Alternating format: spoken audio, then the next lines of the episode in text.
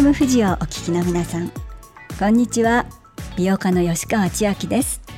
作家の北原みのりです。この番組は親にも友達にもちょっと話しにくい仕事健康美容に関する疑問やモヤモヤや本音を集めて専門家とともにその解決のヒントを探っていこうという番組です。吉川さんじゃあまず私たちの私たちのこと。話をしましょうか。はいじゃあ北原さんのことをちょっとお話ししようかな。ありがとうございます。あの、はい、まあ年齢はちょっと私より下ですけど、私の大好きな人で北原みのり作家ですよね、はい、女の人のことをたくさん取材してき、えー、た方で、えー、本がたくさん出ていますけれども、えー、1996年にラブピースクラブという何でしょうねあのとても素敵なスペースを作ってプレジャートイ、えー、や、えー、それから今まさにフェムテックって言われてますけれども、まあ、本当に膣トレのものですとか、えーまあ、私たちは遠い遠いって呼んですけどまさにそのプレジャーグッズとかそういうものを集めたあ場所を作ってもう日本の先駆けで、まあ、女性の本当に健康とか心の健康心の解放をえー、あと吸水パンツもあったありましたね。ムーンパンツっていう本当に今いろんなところでも見かけるようになりましたけどそういうものを先駆けて女性のために世界中からいろんなものを集めて、えー、私たちに見せてくれた、えー、第一人者です。アジュマという会社をやってらっしゃってラブピースクラブ代表の作家の北原みのりさんです。女性の応援団です。ああありがとうございます。はい、じゃあ私からじゃ吉川さんを紹介させていただきます。え吉川さんはえオーガニックコスメ今オーガニックっていう言葉も一般的になりましたけれどもまだオーガニックっていう言葉がちょっと怪しいものだとされてた時代から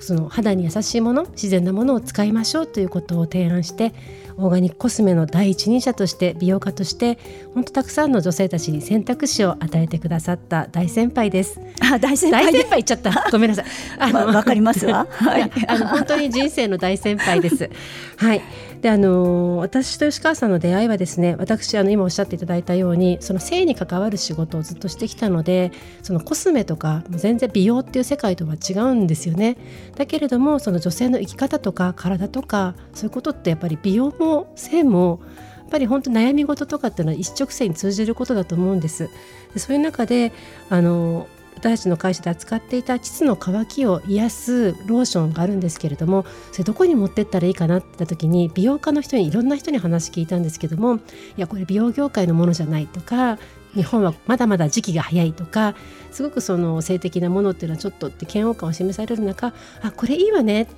これやりなさいよっていうふうに初めておっしゃってくださった美容業界の方が吉川千秋さんだったんですね。ありがとうございます。うん、まあでも本当にあの時のこと今思い出しましたけど、いろいろ断られてきちゃったのね。なんかそんなね。膣のローションなんてでも実際はすごく必要なものだったからいいんじゃない？いいんじゃないどころかすごくいいんじゃないって これ応援するからねっていうところが本当に出会いでしたね。そうでしたよね。なのでそのやっぱりいろんな世代の女性たちのその時代の困りごとってあると思うんですね。そういったものをたくさんあの話すことによって本当のことが見えたりとかあなたも私もみたいなことをいろんな話をしていくそれがフェムボイス女性の声という意味です。ということでたくさんのフェムボイスを集めていきたいなと思っているこの番組今週お招きする専門家は先週に引き続き女性ライフクリニックの理事長で産婦人科医の対馬瑠璃子さんです。あなたはどんな性教育を受けてきましたか？女の人の話フェムボイス最後までどうぞお楽しみに。女の人の話フェムボイス。この番組はシミックソリューションズ株式会社がお送りします。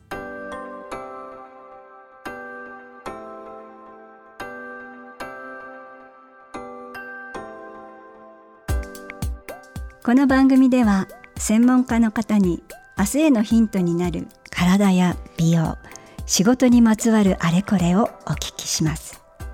今月は女性ライフクリニックの理事長産婦人科医の対馬瑠璃子さんをお迎えします。対馬先生のクリニックはですね銀座のとっても素敵なところにあるんですけれども、えー、特徴はですねゆっくり患者さんとお話しするお話をお聞きする、えー、クリニックです。産婦人科なんですけど女性のことをトータルに見る、えー、クリニックです。で今はそんな治療、え診療されていますけれども、え対馬瑠璃子先生はそれ以外に女性の健康の啓蒙、まあ、啓蒙って言ったらね硬い言葉ですけれどもどうやったら私たちが健康に生きていけるのか予防だとか、えー、普段の、えー、ライフスタイルだとかそういうことを、え、セミナーですとか、え、それからたくさんご本も書いて、え、いらっしゃいます、え、そんな活動をしていらっしゃいます。それでは対馬先生とのインタビューの模様をお送りします。その前に現役若手社員レポートをお聞きください。Coming up next is the report of newcomer. リスナーの皆さん対馬先生こんにちは。現役若手社員レポートレポーターの島田です。今日も私たちシミックソリューションズの Z 世代が女性の今を伝えるフェムボイスを集めてきました今回は社内の女性社員に低用量ピルについての意識調査をしてみました。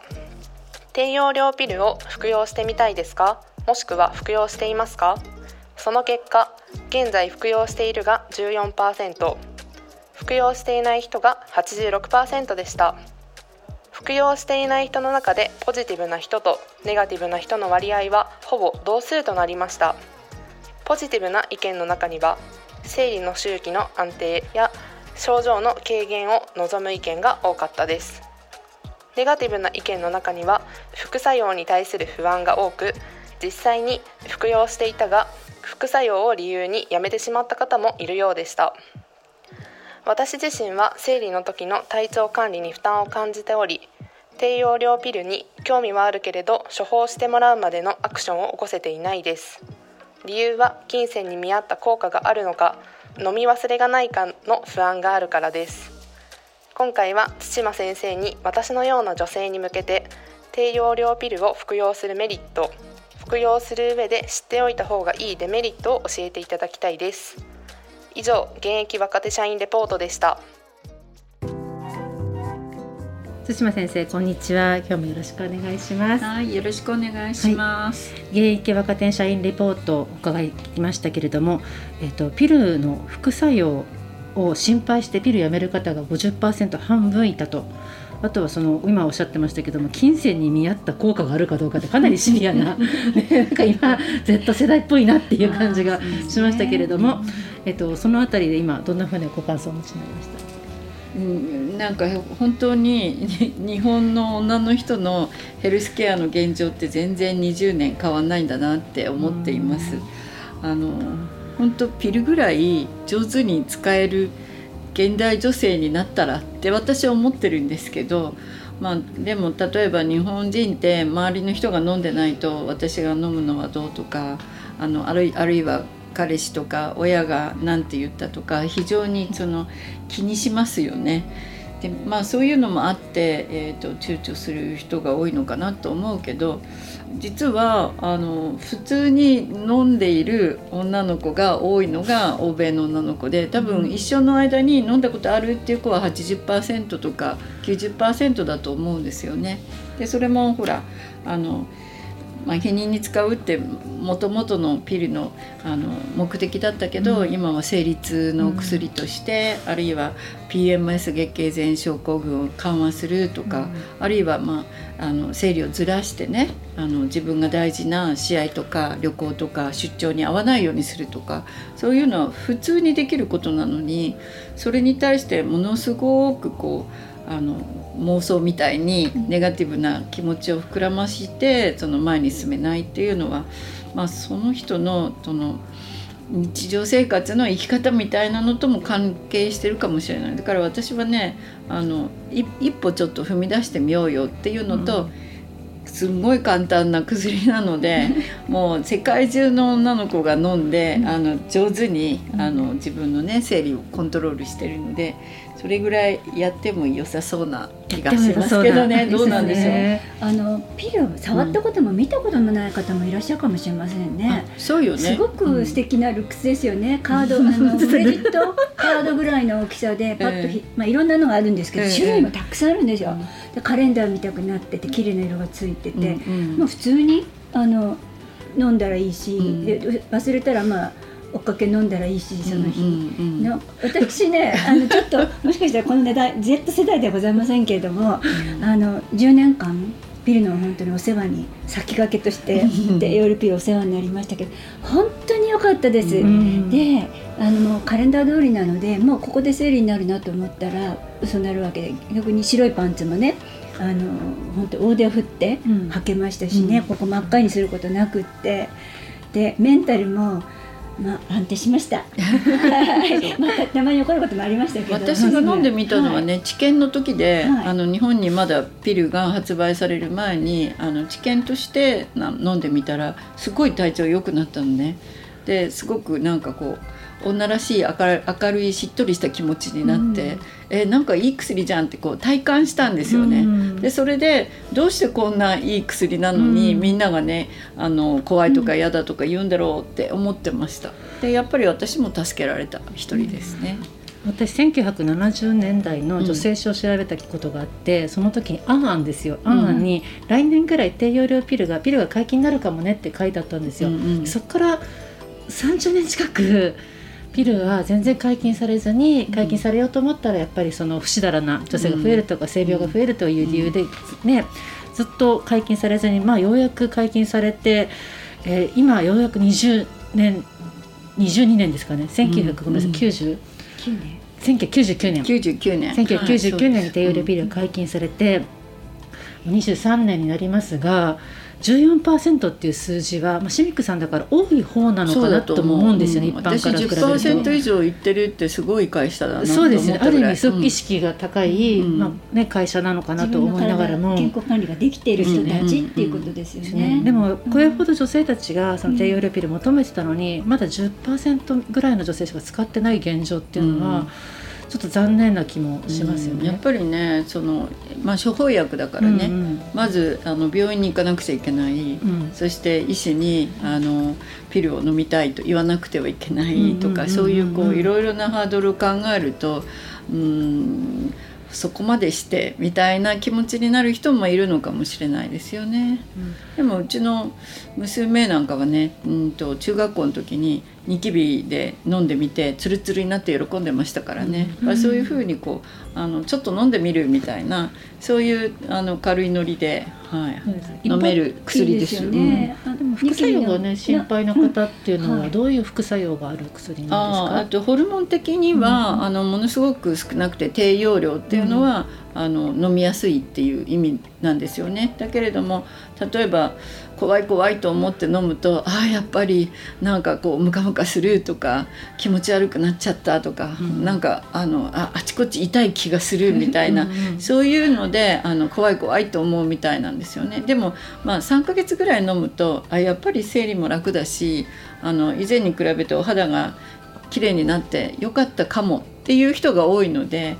まあ、最初のそういうねあの飲んでみたい、まあ、手にするまでのハードルとあと飲んでみて安心して飲める環境で続けられる、まあ、数ヶ月は少なくとも続けられるっていうところまでがあのハードルだと思うんですよ、そこはね環境整備が大事かな。なるほど。知識プラス環境、うん、先生あとは予防できる病気、うん、あのあもちろんそうよ。ね、うん、だって、はい、あのほらデメリットでね例えば血栓症がどうとかっていう、はい、えー、いう時代からどんどんこうピルが進化していって、はい、研究に研究を重ねそしていろんなエビデンスがあって例えばあの長く飲んでいるほど卵巣がんが少なくなるとか、子宮体がんが半分に減るとかね、まあ、大腸がんも減るとかねさまざまなあのデータもすっかり出ているしあとね乳がんみんな心配するけどあのうちのクリニックはあのピル飲みながら乳がんの検診受けてる人多いんですけれども、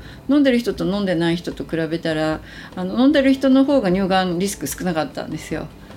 だからねそこもあの今乳がんガイドラインにうちのクリニックのデータがちゃんとエビデンスとして出てるんです。日本ではねそれしかエビデンスがない、そのぐらい、はい、ぐらいなんですよ、なん。かやっぱり私たち自分で真実事実をやっぱり自分の目で確かめてみてうん。それを獲得していく、でうん。前に進むっていうのがうん。重要ですうね。ん私も長いこと飲んでたんですけども、一番楽だなと思ったのは PMS 月経前前症候群うん。うんうんが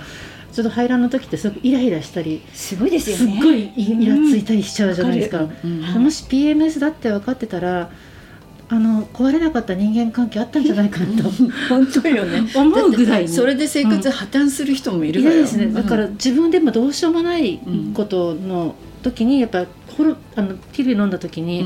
割と平坦になれたんですね、そうそうそう。そういうのってすごいなってちょっと、どどうしてもほら排卵と月経ってすですね。ごく、あのホルモンの波があって、うん。揺れ動くじゃないですか。気持ちも揺れ動くし体調もねすごくあの変変動するじゃないですか。だからピル飲み出すとあまりにこうフラットな感じになるのでみんなね初めてこの振り回されない自分、で月経も全部コントロールできる自分っていうのをね体験することができるんですよ。それすごい重要なことですよね。重要よ。自分のやりたいこと、うん。みんな実現できるし多分そういうことに振り回されることで諦めたりやめたりしたことがすごく多いんじゃないかなと思います。あとはその海外に比べてコストがどうなのかっていうところどうどうコストですか、ね、そんなに高くないと思うんですすけど、うん今ね千数百円とかうんでも手に入るし、あのそれこそ海外もねあのピルの無料プログラムっていっぱいあるんですけど日本でもね私たちも始めたりしているので、もうでも経済的な理由で飲めないっていう人はそれなりにあの私はね若い人のあの婦人科の、えーこういうピルとか、えーそれから中絶とか、まあ本当にもう公的なお金でやるべきって思ってるぐらいだから、うんとっても大事なことなんです。はい、若い人はもっと快適になるべき。本当ですね。My body, my choice 女の人の話 Fem Voice 先生あの高いって皆さんいくらなのと思ってらっしゃると思うんですけど低用量ピルっていくらぐらいなんですか？えっとね保険で効くのも効かないのもあるけどだいたい自費でも2,000円からせいぜい3,000円。まあ1ヶ月分がねそれあの1ヶ月が1シートになってるんですよ。っていうのも知らない人もいると思うので言っておきますけれどもそれからあの保険で、えー、と出るやつも、えー、と3割負担の人が、えー、2400円ぐらいですね、はい。だから、まあ、うちはあの学割もあるんです。学割は あのね。安く2100円で出していますしそれからあの私たちの日本女性財団とかは本当にあの経済的に困窮している人はピルも無料で提供するプログラムを作ったりしています。な何歳ぐらいから飲んでいいものなんですか？月経が始まったらなので、えー、と12歳ぐらいからですね。はいそれからはい上限はあの月経があるうちだから、うん。40代の後半、はい、私もね上限まであのお世話になりました。私も。はい、だから私ピルやめるっていう時、まあうん閉経のうん。時にすごくなんかあれでした。残念で、うん。あー私もよ。だって私がピル飲み出したのって、うん。本当に日本に初めてピルが入ってきた時に同時に飲み始めだから私の40代はねピルとともにありですっごく助かったなと思うのは、いつも私は安定して体調もメンタルもあの元気でいられた。だから仕事がすごくあのうん。打ち込めたんですよ。うん。こんなに働く人にとって便利なものあの頼りになるものないって思ってるぐらいなんですよ。本当ですね。本当に保険適用してほしいぐらいですね、って今伺いながら思いましたけど。他の国のよううに、いずれ、うん。国国で無料で配っていただいたらそうですね、うん。いろんな病気のね予防にもなるし、うんまあ、内膜症もそうですしねそう。月経っていうふうに、う。ん。はい。まあ、結局、うん。あのデメリットが少なくなるようにどんどん開発してきて、うん。デメリットが大きくなるように開発して今の姿になってるし、うん。それにあの薬の研究ってピルを通じてものすごく進んだのね。うんうんだからそういうことでは本当にねあの恩恵をたくさんの人が受けていると思います。なんか女の人のそうやって使うものっていうのがなかなかその使う側も怖がったりとか、うんねあるのにそう。北原さん私ね、ええ。あのタンポン怖いって人いるでしょ、私ねちょっとそれと似てるかなって、うん。でもちょっとまた笑っちゃうかもしれませんけどね私眉毛剃ると濃くなるから眉毛剃らないみたいな人いるじゃないですか、私なんかいるじゃないですかって。似てるかなって思うの。私が似てると思うのはね写真をね撮ると、あの魂取られるっていう。あそれと似てると思ってる。似てますよね。ピルが怖いなって思う人は写真を撮られると魂抜けると同じだっていう話ですよね。うんそうそうそう。そうそうそう。う。ん。そもういうことだと思います、うん。でも確かにあの私も生理用品売っていて思うのはその月経カップだとか、は膣の中に入れてそのまあ本当そうするとプール行けたりとか、ね、運動できたりとかあと洋服汚れないとかすごくいろんなメリットあると思うんですけど、膣の中に何か入れるの怖いっていう方がすごく多くてどどうされ まあ産婦人科医の仲間にはもっと汚いもの入れてるんじゃないかみたいな。でも私もねそれいつも心の中でちょっと思うんです。思っちゃうんです。はい。怖い。いやまさにそう。あ私は言ってませんよ、うん。私の仲間が言ってます。そうね。私もすごく喉まで出かかりますよ。でもそうやってやっぱ自分の体のことを知らずにその自分で手に手を入れる体を触るってことにこんなにも嫌悪感とか怖さを感じるのってやっぱり性教育が足りないとかうん。知識が足りないとか、うん。いろんな理由があると思うんですけど自分の体のことはちゃんと自分で見て触って、そしてあの勉強しとくべきだと思いますよね。うんそうですうん。ね、先生触るって汚くないですか？って言うからえ じゃあ手を洗ったらって言うんですけど。そうですよね。本当。ですね、うん。自分の大事な体の本当に大事な一部なので、ん。もちろん触るもそうですしあとね名称。名名前ね名称？名前あもの呼べなかったりすると、お医者さん行った時になんて言ったらいいんでしょうね。そう私ほら、はい。昔ねあのある新聞にコラムを頼まれて書いてて性教育の話をする時に「膣」っていう言葉をねあの普通に流れで入れたの。そしたらねそこの新聞社さんに「膣」っていう言葉はまずいって言われたの。あついえで医学用語でもあるんですよ。そうですよね。膣うん。でそのそその言葉を表現できなければ、例えばあの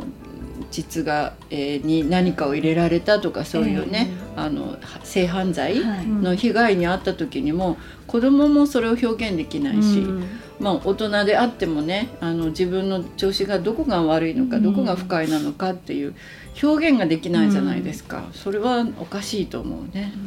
それだから膣がわいせつとかそういうふうに思われてるっていうとこですか？その話って。そうそうそうわいせつなものとして膣を見ている人が言ったんだと思うの。そそれ。れそれはあそう思ってる人の問題ですね。そうそうそう。あその人の頭の中の問題ですよね。うん。あのだからそうですよね、ええ。女性の体はすごく普通にニュートラルじゃなくて、うん。すごくその性的な目線で語るようなところがすごくあるから、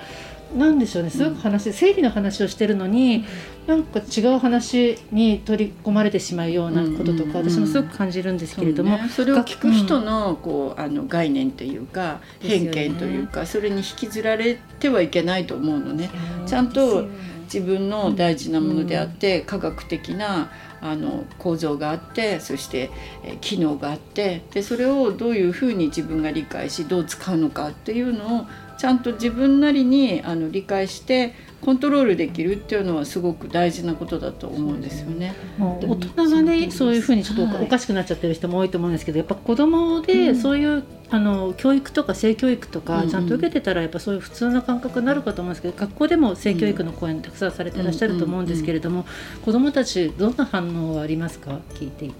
えっと、やっぱり普通にあの、あこういうことを聞くのって大事だなと思いましたって男の子も女の子も言います。まあ、でもこの間ね、あの吉川さんと一緒にええ私のね母校の、はいはい。母校のね高校に行った750名。と、行った時に、はい。あの全校生徒をあの集めて集め750人にお話しさせていただいたんですね。うん、でも普通に私はバーッと、あの話をしてで自分の人生100年の人生の中で自分の機能をどう使うのか、でそのその中で自分らしいあの例えば仕事も家族もそれからまあ活躍とかあの幸せって何とかそういうことも全部自分で考えて作っていこうみたいな話をしたんですよね。そしたらあの高校2年生だっけ女の子が質問で手を挙げてね「あの生理ってすごい口に出しちゃいけないっていうふうに思ってました」で言いにくいんだけどどうしたらいいですかみたいなそういう質問が出たのでええー、と思って多分ね何十年も日本って変わんないんだなって思いました。でもやっぱそうやって生理とか膣とか声に上げることでそう何で今まで怖がってたんだろうって逆に昔の自分がねえ何魂抜かれてると思ってたの？私写真撮られてみたいな。そういうことになりますよね。といえば魂抜かれる。そうそうそうピル飲むと魂が抜かれるよっていうそういうやっぱり大人も堂々と子供に教えられないんじゃなくて膣うん、むしろこうやってものの初めに先生の話を聞いた、こまあ、ここの間高校生でしたけど、もう全然違う道を行くんですよ。ちゃんと自分のことも説明できて、ねうん、自分の道は自分で選べて、そう20年ぐらい前にさ、はい、カナダのメメグ・ヒックリング先生にで、はい、来てもらってその性教育のね、はい、講演聞いた時に「膣って言うのが恥ずかしい人は掃除機かけながら膣って30回練習しましょう」って言ってましたよね。はい、こう掃除機も毎日かけながら「膣膣膣」っていいですねいいですよですよね。その席にうちの娘も、うん、あの津先生のお嬢さんもちょ並べてまあちょっと機嫌な顔してましたけど掃除機の話。あのお話あの聞きました。そうそう。まず言葉に出していこうと、それが私の声だっていうそうそうそう、本当ありがとうございました。多分時代は変わっていくと思っています。マイバディマイチョイス女の人の話フェンボイス皆さん今日の対馬先生のお話いかがでしたか？はい、あのすごく勉強になりました。でも私自身の体験もそうですけどもやっぱ低用量ピル怖いとかあの膣の中に何か入れるのは怖いっていうのは普通当たり前のことかなって考えてみれば思うんですよね。そ、ね。はい、そのぐらいに情報がないし自分の体だけどもちょっと遠いとこにいるような感覚持ってしまうような、まあ、文化だったり教育だったりすると思うのでやっぱり知っていくってことがすごく大事なんだなってことを今日感じました。はい、あと一つまあ、たくさんお話今日出ましたけれども、うん、これは全然違う人の話ではなくってあなた自身の話です。うん、ぜひ、えー、いろんなことにトライしてもらえたらいいなと思います私最近ねあの自分で翻訳をしたんですけれどもオーストラリアの女性があの書いた「生理と同意」に関する本なんですけどね。で集英社から先日発売されたんですけれども、同意ってあの、まあ、性的な同意とか私がイエスっていうかあなたがノーとか、そのイエスとノーのやり取りですよね、はい、その同意と生理の本性教育本として出されて翻訳しながら私自身がすごく勉強になったんですよ。うん、でねあの性のことずっと仕事にはしてきていますけれども、はい、例えばその同意っていうのをどこまで自分が取って相手と付き合ってきたのかなとか、うん、そうなんか今あのあなたのキスしていい？とか必ず聞きますよね。まあ海外では必ず聞くっていうふうに私も聞いています。まあ必ず聞く人もいるかもしれないけども、まあ聞いてたら事件起きないんですけれど、そうね、そうなんです。なので今でもアップデートすることって、この年になってもたくさんあるんだなって思うんですよね。で生理の本も10代に子供向けに書かれた本なんですけれども。その一番、まあ、印象に残ったのはあなたがどんな生理用品を使うのかはあなたが選ぶことだよ。でこんな生理用品の種類があるんだよ。あのこの生理用品はこんな風に使えるんだよってことがもうイラストですごく細かく書いてあって。で私たちがまあ子どもの時の生理用品ってすごく選択肢が少なかったし大人たちも教えるのがすごく難しそうだったなって思うとこういう本があったりとかで情報があるってことがすごく私たちの選択やまあ、人生のなんか豊かさを広げるのかなっていうふうに思いました。ね、情報って大事ですよね。まあ、今日あのいろんな低用量ピルの話をしましたけど、え今まで情報がなかったんだな受け取れてなかったんだなだからこれからは変わっていくんだろうなって思いますそれから北さん一つねあの低用量ピルってえお付き合いしてる人がいないと飲むもんじゃないみたいく思われてると思うんですけどそんなことはなくって PMS、えー、月経痛楽にしてくれますし私はねこれヘルスケアのもの。とっても自分のことをちゃんと自分でコントロールするための大事なツールだと思っていただけたらいいと思います。マイバディマイチョイス女の人の話フェムボイス女の人の話フェムボイスいかがでしたか？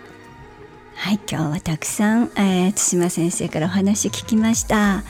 その対馬瑠璃子先生ですが日本女性財団の理事長代表もしてらっしゃいます、えー、たくさんの女性のために活動してますのでまたホームページなども、えー、見てください。はいあの膣の話もとても印象的でした、まあ、街中で膣と叫ぶことはないと思うんですけれども 家族関係とか友達とかで話していけたらいいなって私も思いました、